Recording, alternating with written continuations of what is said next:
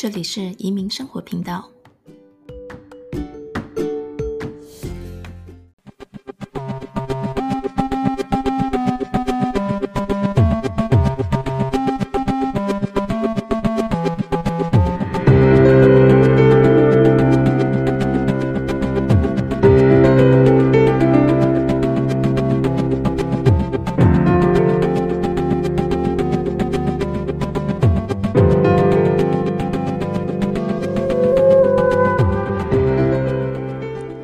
今天邀请到的朋友是会计师 Matt，我们要讨论的呢，就是最近在美国大选引起许多人关心的税务问题。川普总统他语出惊人的说：“他说我不想缴税，笨蛋才会遵守法律。”那我们今天就来讨论一下大家很好奇的问题。嘿，Matt，你好。你好，你好。Amy 你好，谢谢你邀请我来呃参加这个 podcast 的录制。谢谢你愿意来回答我们这个 问题。先问你一个问题哈，你去年缴的税是比川普多还是比他少？哦，应应我应该有缴的比他多，因为因为我觉得我我的功力跟他的呃专业团队比起来，应该还差蛮远的。他应该算是一个特例，对不对？对，我们呃，先厘清一个问题，像 Amy 刚刚讲的，就是说啊、呃，大家会提到说，哎，我到底是做避税呢，哎呃，合法的避税呢，还是去做一个逃漏税？那逃漏税 我们通常会是说是违法的。那大多数的人其实有很多的方法，他可以去做合法的节税。我们不要说，哎，我们没有遵守法律，我们遵守每一条税税法的规定，但我们。还是可以把自己的税务优势做到极大化。那么啊、呃，自己报税的话呢，有什么优缺点呢？什么样的人会需要找到会计师来报税呢？因为啊、呃，一般来说啊，有些呃来找我咨咨询的朋友，我都会先了解他的状况。那我相信绝大多数的人其实是可以自己用啊、呃、报税软体去去自己完成自己的税表的。那那简单的税，譬如像说你只有一张 W-2，你是拿薪水的，或者你只有几张呃一零九九 INT、一零九九 DIV 啊、这些利息或股利的收入，那非常简单，你没有牵涉到复杂的情况。啊、通常我都会有时候呃，就算有人找我咨询，我也会建议他说，哎，你可以试着自己啊、用呃坊间各大的呃报税软体自己试着报看看，那如果有问题，我们再讨论。啊、因为我觉得。只有这么简单的状况，嗯，去请会计师或专业的税务人员帮你报税的话，呃，比较不符合那个经济成本的效益。这样，当然，坊间很大的几个呃大的品牌，像是呃 TurboTax 啊啊、或者是呃大家应该都会上网搜寻一下，都会知道这些比较大的呃品牌。那基本上他们那都是用软体去跑的，所以。呃，准确率是蛮高的。如果你的税务状况很简单的话，嗯、那那 Amy 刚刚有提到说，哎，那什么样的人建议会去找呃会计师或者是税务的专业人员去帮你报税呢？那我现在自问自答，通常通常就是呃比较常见的时候，就是有自己的一个 business，那啊、呃、简单的 business 像是啊、呃、single member LLC。或者是他有跟别人合伙，他是拿 K one 啊、当做他的分红。那有些是啊、有出租房，有些人可能有好几间出租房，然后当包租公包租婆有呃固定的出租收入。那或者是他的股票交易啊、或者期权交易啊、量比较大或比较复杂一点，那啊、也会建议找会计师。那有两个比较，另外有两个比较特别的主题就是。哎，如果你已经是接近退休退休年龄，或者是啊、有在做退休的规划，那你要怎么去存你的啊、退休金账户，或者是你最后要怎么去提领啊？这最后都会有非常多的啊税务的策略可以去应用。那啊、我们新移呃移民来说呢，就是啊、假设说你是新移民啊，或者是刚来美国，或者刚拿到绿卡啊、你可能会有一些。啊，移民上面的特别的税务，像比较常见的就是啊，肥咖肥爸条款啊，或者是啊，如果我台湾的家人要呃赠与我一笔资金，那要怎么去呃报税，或者是去遵循这个税法，以后才不会有问题，这些都是比较常见的情况。那如果你有这些情况的话，我就会比较建议去找会计师或者是税务专务税税务专业人员去帮你处理你的呃报税，会比较恰当一点。嗯，那是不是就是说，好像看医生你要分不同的科？那如果说我找一个会计师，我是不是我怎么样知道这个会计师他能够？因为会计的范围应该也是蛮广，对不对？所以是不是也有这样子的一个分别呢？就是比如说，你们是不是有分一个针对于国际税务，或者是针对于退休遗产规划之类的？对对，这个 Amy 这个问题问得很好，就是。啊，会计师其实分得很细，有些会计师他只做啊一些财务报表的审计，那有些会计师只做税务，那税务里面又分很多块，有些会计师他就是只专门呃比较专长在呃呃公司税务 business tax 或者是他的遗产税或者是各种税务规划上面他比较比较呃是他的专长，那有些会计师他就是做个人税比较厉害，那。我相信每个会计师都有自己的专长。那就我们一个呃，以一个第一代移民的角度来讲的话，我我们当然首选是希望可以找华人，就是方便沟通，然后呃说中文的话也了解我们的状况。那假设说你是啊呃，呃是台湾来的移民好了，当然如果你可以了解台湾跟美国的税法两边的税法跟啊、相关的差异的话，那就是最最好的最好的选择了。对。嗯，你可不可以给我们一些例子，就是说关于省税这方面，就是跟川普学看看，我们这些升斗小民有什么样子的方法可以节税省税？对于我们这些一般人来讲，好，可以的。呃，我大概有看一下《纽约时报》的那一份报道了。那我们先不讨论说这份报道的资料的真实性。那我大概看一下，诶，他的呃总统的薪资收入。啊、我记得是三十几万美金啊、呃，是还不错。那他比较高的收入的部分，就是在他的呃利息跟股利收入啊、我记得都很高，就呃数百万美金。那他为什么最后会像哎呃新闻报道上面说的是哎缴好像缴很少税，好像是七百五十元，或者是缴多少钱啊、主要是他有非常多的呃扣抵的项目。例如他的高尔夫球俱乐部啊，或者是他经营的饭店啊、上面账面上都有非常大的损失。那啊、这些损失呢，很有机会就去把他前面的那些收入，诶，给给取消掉。但呃，我们要知道，就是其实税法它是与时俱进的，所以在一直修改的过程中，呃，其实大家都会想去，呃，立法者都会去避免说。哎，如果你有好多扣抵的项目可以减掉，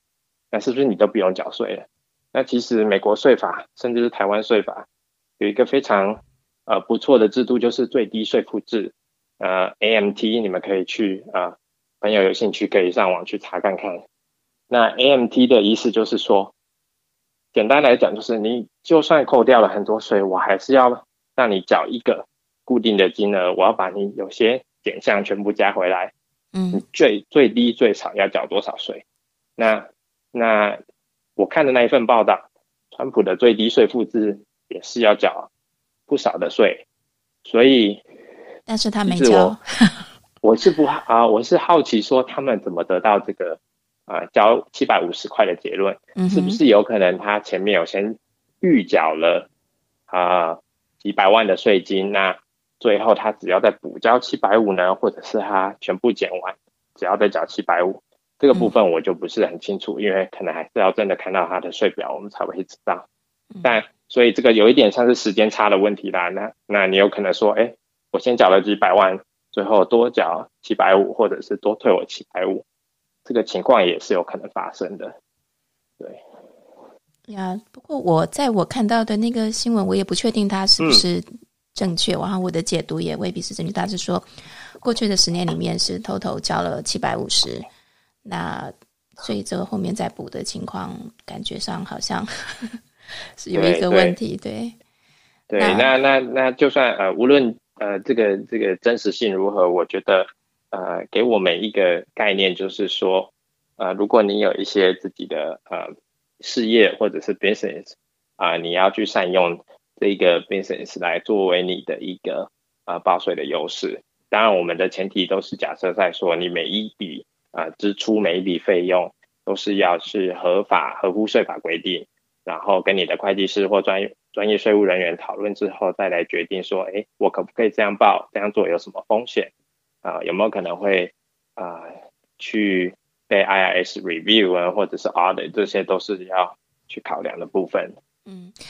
像这个情况的话，就是我们是大概就是要想办法，就是有一些小企业主，他们就是想办法把自己从赚钱弄成赔钱这样子，是不是？觉得这样子 是还有可能做得到的？呃、对，这个概念上是这样，但啊、我们也要把风险考虑进去，就是说。啊，基本上假设说你要自己设立一家公司，然后啊要去卖一些商品呢，不管你在 eBay 上面卖商品呢，或者是你去啊当音乐老师教钢琴，或者是你去帮当 handyman 帮人家啊修一些小东西，赚取一些啊劳务的收入啊，不管你是做任何的行业，这些 side job 或者是 full time 的 business，我都会建议说你就把啊。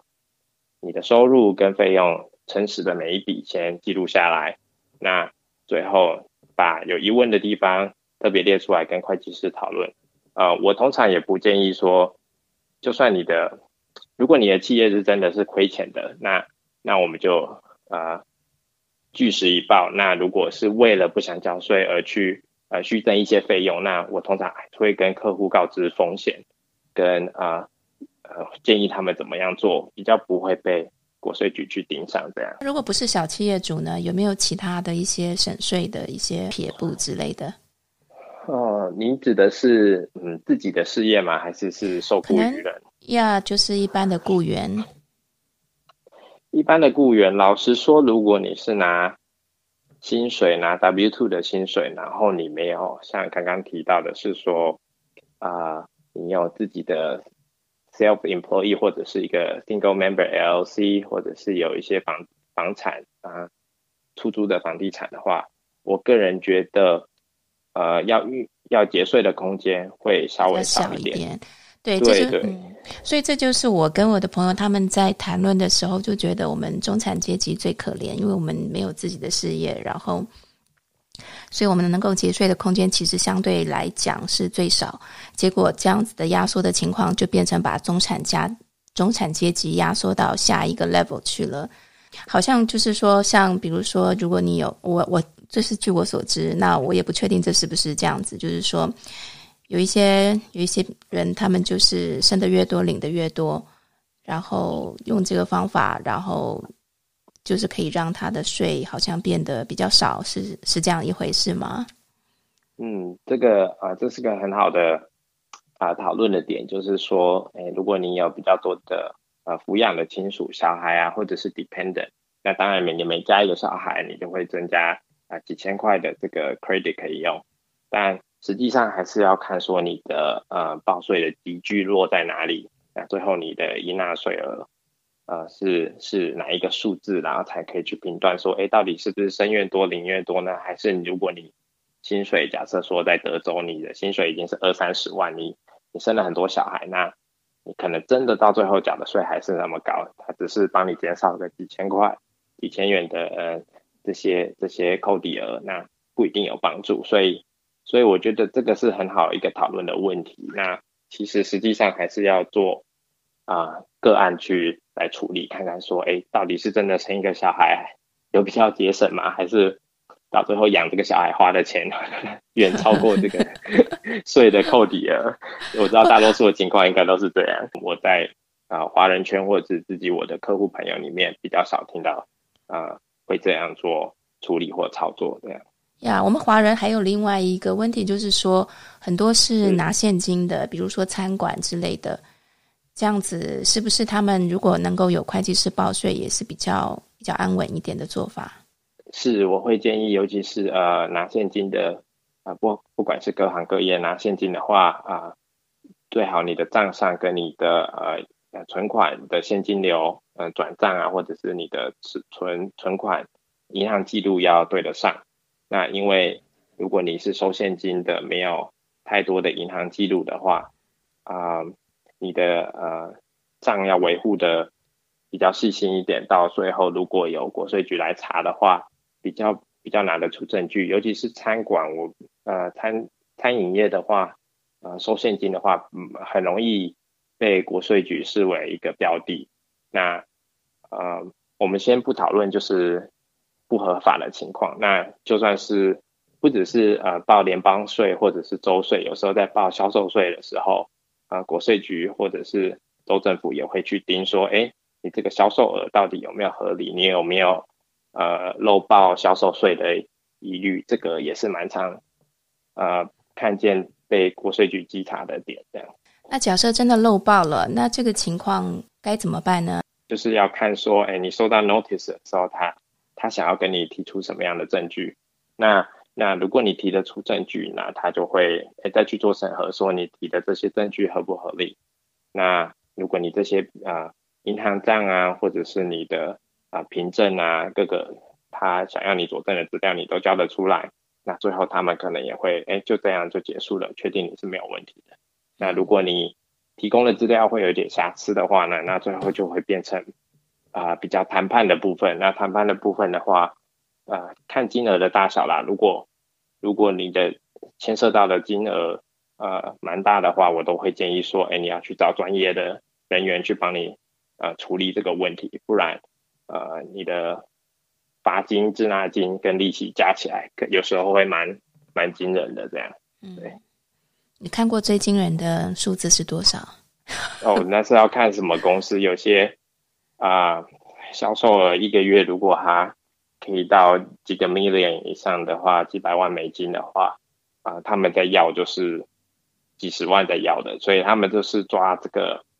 啊、最简单来说，他们会去看这个行业别，这个行业别它的利润率应该是要多少啊、他们会大概去做一个估算，然后发现说，哎，你这个行业应该是利润应该是要很高的，那为什么收入会那么少呢？他们可能就会哎想说要来了解一下，所以啊。如果你是每个月数百万以上的销售额的话，那他们要调查的话，那个金额就会很可观。这样，希望希望就是对大多数的一般的啊、中产阶级，应该比较不会呃遇到这些情况啦，应该会是比较啊、企业主或者是呃比较中型以上的企业，他们可能会比较容易会有呃收到国税局的的疑问。这样，对，我也听过，就是说。国税局那边，他们也确实会有弄错资料的情况，对不对？嗯，有有这个也有听说，所以呃，回到回到呃老话一句，就是说，只要你的每一笔支出、每一笔收入，你都有呃证据或资料去做佐证，那你就你就不用担心国税局找上门，你也可以睡得很安稳。你就是把资料提供给他，那他们查没有问题，那就不会有问题的。所以我觉得还是一切诚实，然后。呃，合法去去呃做每一笔账，我觉得这样就会就会比较不会有问题。就算遇到国税局来义务询问的话，对。还有一些朋友，他们常会接到一个电话，就是说他告诉你说啊，国税局在追你的账。这个我会比较往诈骗的方向去想，呃，因为大多数国税局他们会用啊、信件正式的信件做通知啊、比较少会用。email 是绝对不会有的，啊、电话的话通常会去联络你的会计师，而不会直接找到你个人。我我通常还是会建议去呃拿到正式的信件通知，呃 IRS notice 的时候再去做行动。嗯哼，因为就如果你是收到电话的话，我会先比较认为是诈骗。那如果你还是很担心，那你可以自己去打国税局的专线去询问说，哎，到底有没有？你有没有一个 open case 在你的名下或者在你的企业底下？呃，做双重认证，不要说，哎，接到电话，人家跟你说什么，你就按照他的方式去处理，这样会，